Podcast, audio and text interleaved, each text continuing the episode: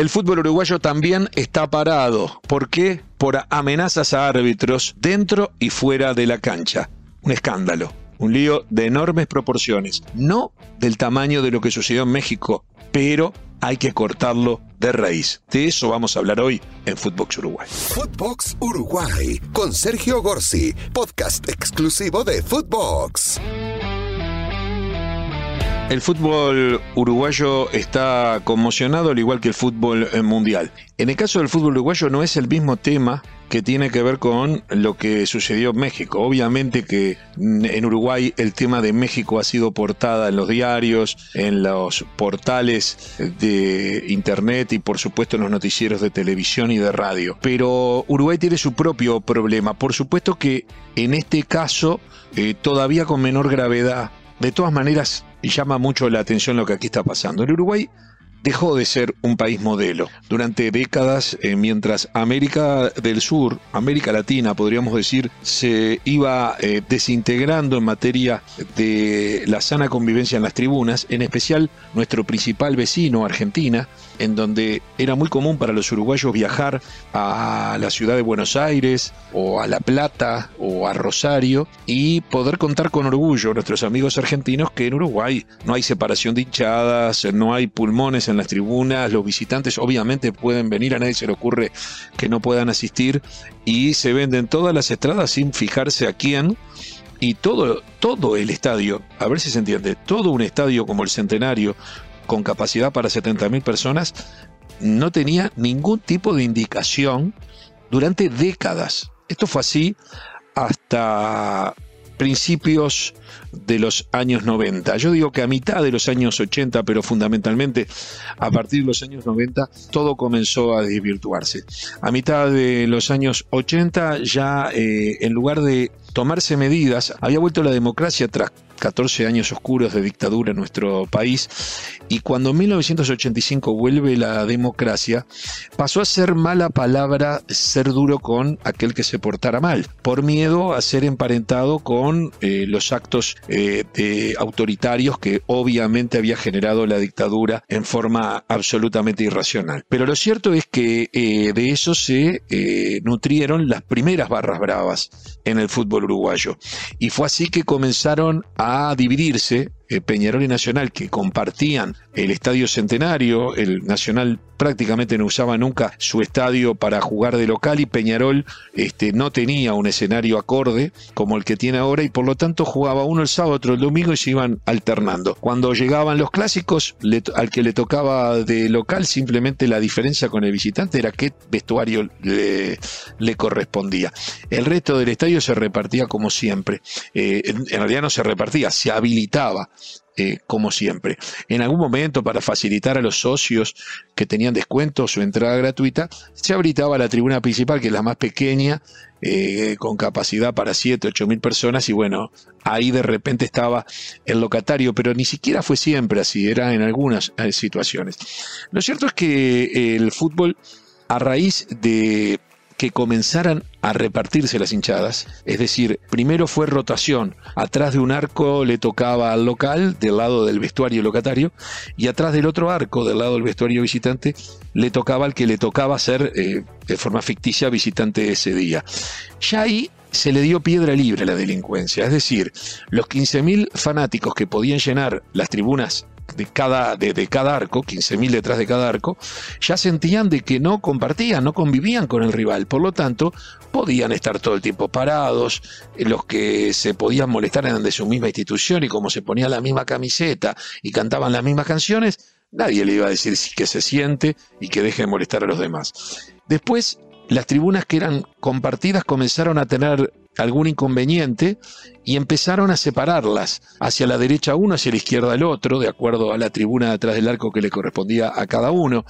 Luego se comenzó a poner vallas en el medio de esas tribunas en donde había una sana convivencia, convivencia familiar y en las familias que tenían, por lo general, como pasa en Uruguay, padre, madre, hijos que iban todos juntos y no todos eran del mismo cuadro, tenía que dividirse detrás de la valla. Luego la valla no alcanzó, se siguió cediendo ante los delincuentes y se terminó haciendo pulmones, pulmones gigantescos que avergonzaban, o directamente tribunas que no se habilitaban, o también eh, la posibilidad de que eh, no hubiese hinchada eh, visitante en algunos casos, más que nada cuando jugaba un equipo grande contra un equipo chico, sobre todo si le tocaba ir al grande estadio, en fin, situaciones realmente lastimosas, lamentables de cederle eh, paso al delincuente. En el Uruguay la delincuencia está muy mezclada, la delincuencia eh, no necesariamente tiene que ver con el hincha que pierde la cabeza porque le cobraron mal un penal o le anularon un gol en forma injusta o perdió y no soportó las canciones del rival. La delincuencia en realidad está comandada por grupos de narcotraficantes que se dividen quién vende droga en una tribuna o se dividen quién se queda con fajos de entradas, paquetes de entradas para poder comercializar o se quedan con el manejo de los estacionamientos para quedarse con esa recaudación. Eh, esa es una lucha muy difícil que yo entiendo a los dirigentes de, de la actualidad que no pueden combatir si no tienen un apoyo oficial. Eso no es un tema de voluntarismo, no alcanza con que si el día de mañana yo soy dirigente digo, no muchachos, esto no corre más, porque me van a amenazar, me van a agredir, me van a hacer pasar muy mal. Y entonces no sé yo, tiene que ser gente especializada la que eh, termine con esa historia. Lo cierto es que en este fin de semana se dieron episodios, ya veníamos, ya veníamos entre los dos grandes eh, equipos, Nacional y Peñarol, en los últimos años de una serie de insucesos con asesinatos fuera de los estadios pero vinculado a lo que tiene que ver venganzas. O sea, yo no voy a entrar ahora a quién fue el primero, porque lamentablemente hay que ir muy atrás en la historia y siempre va a haber uno que me va a decir, pero te olvidaste de aquello otro. Lo cierto es que hay una sucesión de hechos de venganzas del estilo mafioso del narcotráfico, no de hinchadas de fútbol, en donde eh, ha habido varios asesinatos eh, en forma este, absolutamente cruel y salvaje, en algunos casos eh, buscando a la persona que, que era objeto, que, pretendían que sea objeto de esa, de esa agresión, y en otros casos simplemente para molestar a, la institución rival o, a la propia institución que de repente dejó de darles determinadas prebendas, eh, matar al voleo, al que sea, con disparos a la multitud, y si muere uno, ya le genera un problema más allá de la desgracia a todos. Realmente se han dado situaciones nefastas. Incluso se dio hasta de un futbolista de Peñarol que en este momento está preso porque en un operativo previo a un clásico eh, se comprobó que en su auto llevaba un arma que él mismo habría declarado era para entregarle a un barra brava este, para ingresarla dentro del estadio. Bueno, realmente cosas increíbles se han ido dando. En este último fin de semana se juntaron algunos episodios. El primero fue amenazado uno de los asistentes que le tocaba eh, arbitrar en el Partido Nacional Montevideo City Torque este domingo. Como fue amenazado a través de un correo electrónico con datos que hablaban de que conocían sus movimientos, los movimientos de una familia, con códigos mafiosos, eh, ese árbitro pidió para no, para no estar. Y eh, la medida que se tomó fue sustituirlo. Yo discrepo con esa medida porque es darle poder a quienes anónimamente mandan mensajes y uno piensa que en realidad son mensajes para lograr esto, para lograr cambiarte tu ritmo normal de vida y no necesariamente para ir a cometer esos asesinatos. Pero claro, es muy fácil hablar de afuera. Yo entiendo a ese árbitro y entiendo a los que tomaron la decisión y, y no tengo más remedio que respetarla porque es muy fácil ser guapo con, eh, con lo que le puede pasar a otro. Digo simplemente que es un antecedente peligroso. Pero por cierto, fue hace poco, el sábado, jugaron Peñarol y Danubio, en la cancha de Danubio, se terminó el partido con un penal en los descuentos que ganó Peñarol, un penal que fue muy polémico, para mí fue bien cobrado, pero en definitiva fue polémico, fue discutido.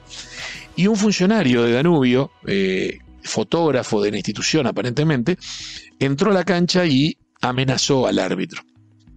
Ahí los árbitros sumaron eso a lo del día anterior con la amenaza al asistente y determinaron que se suspendía el fútbol. Y toda la fecha que se tenía que jugar entre domingo y lunes para culminarla eh, fue suspendida y el fútbol fue suspendido por tiempo indeterminado.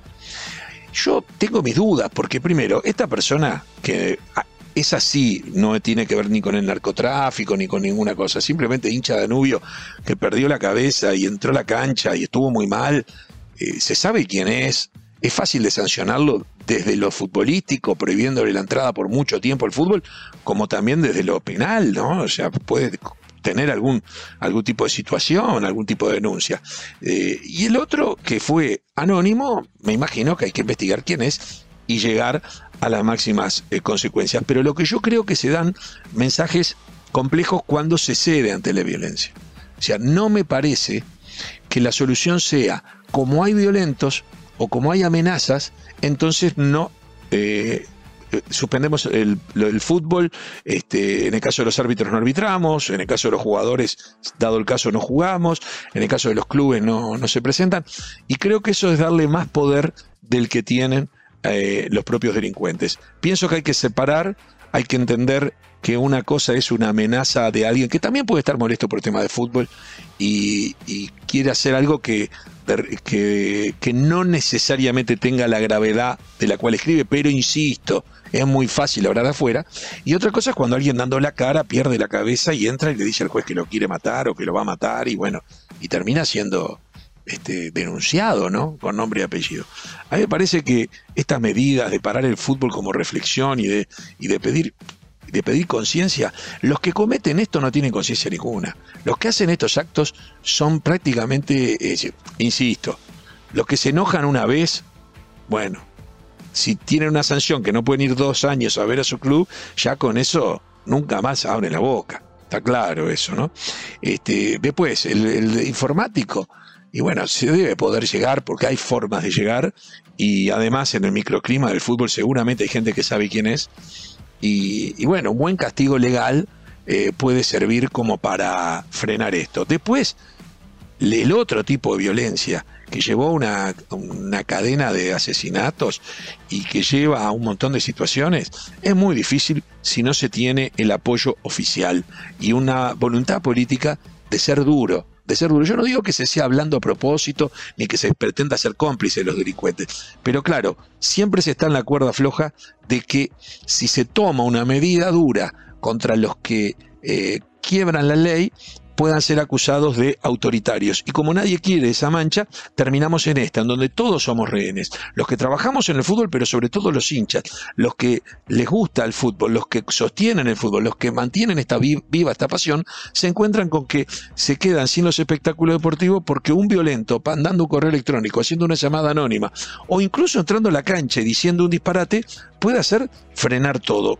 tengo dudas, no soy especialista en cómo se resuelven los temas, lo único que me dice mi sentido común es que cediendo espacio a los delincuentes tampoco se van a resolver, por el contrario, se les va a demostrar que sí tienen poder y que lo que hacen da resultado, paran absolutamente todo.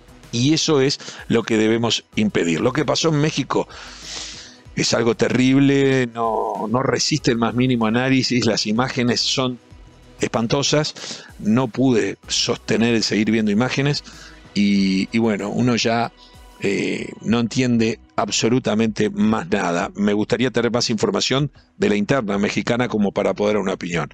De la de uruguaya, yo la entiendo. Y hay distintos niveles. Una cosa es el que se enoja por una derrota, el que se enoja por un fallo de un árbitro, y otra cosa es el que está en un negocio absolutamente ilegal y pretende hacer de eso un modo de vida y apela a cualquier tipo de situación. Mi solidaridad, igual con los árbitros que están muy solos, que no tienen hinchada y que muchas veces se ven eh, mm, como se ven agredidos de todo tipo, de toda forma, por gente que está siendo a veces manijeada por el entorno del fútbol, por quienes tienen que tener una responsabilidad y que tienen que medir sus palabras cuando están enojados, porque siempre sabemos que hay algún imbécil que toma literal las palabras que la gente que manda dice y luego comete las cosas que después todos nos arrepentimos. Espero que salgamos pronto de esto acá en Uruguay. El fútbol está parado y espero que esto de México, eh, no sé, de algún modo se llegue a una, a una solución que impida que estas cosas se puedan repetir, no solo en México, sino en ninguna parte del mundo. Estamos consternados, no tenemos palabras, no somos especialistas, solo nos queda el dolor de haber eh, sido testigos de un fin de semana triste, en lo internacional para los uruguayos por lo que pasó en México, pero también en lo local. Hasta la próxima. Esto fue Footbox Uruguay con Sergio Gorsi podcast exclusivo de Footbox.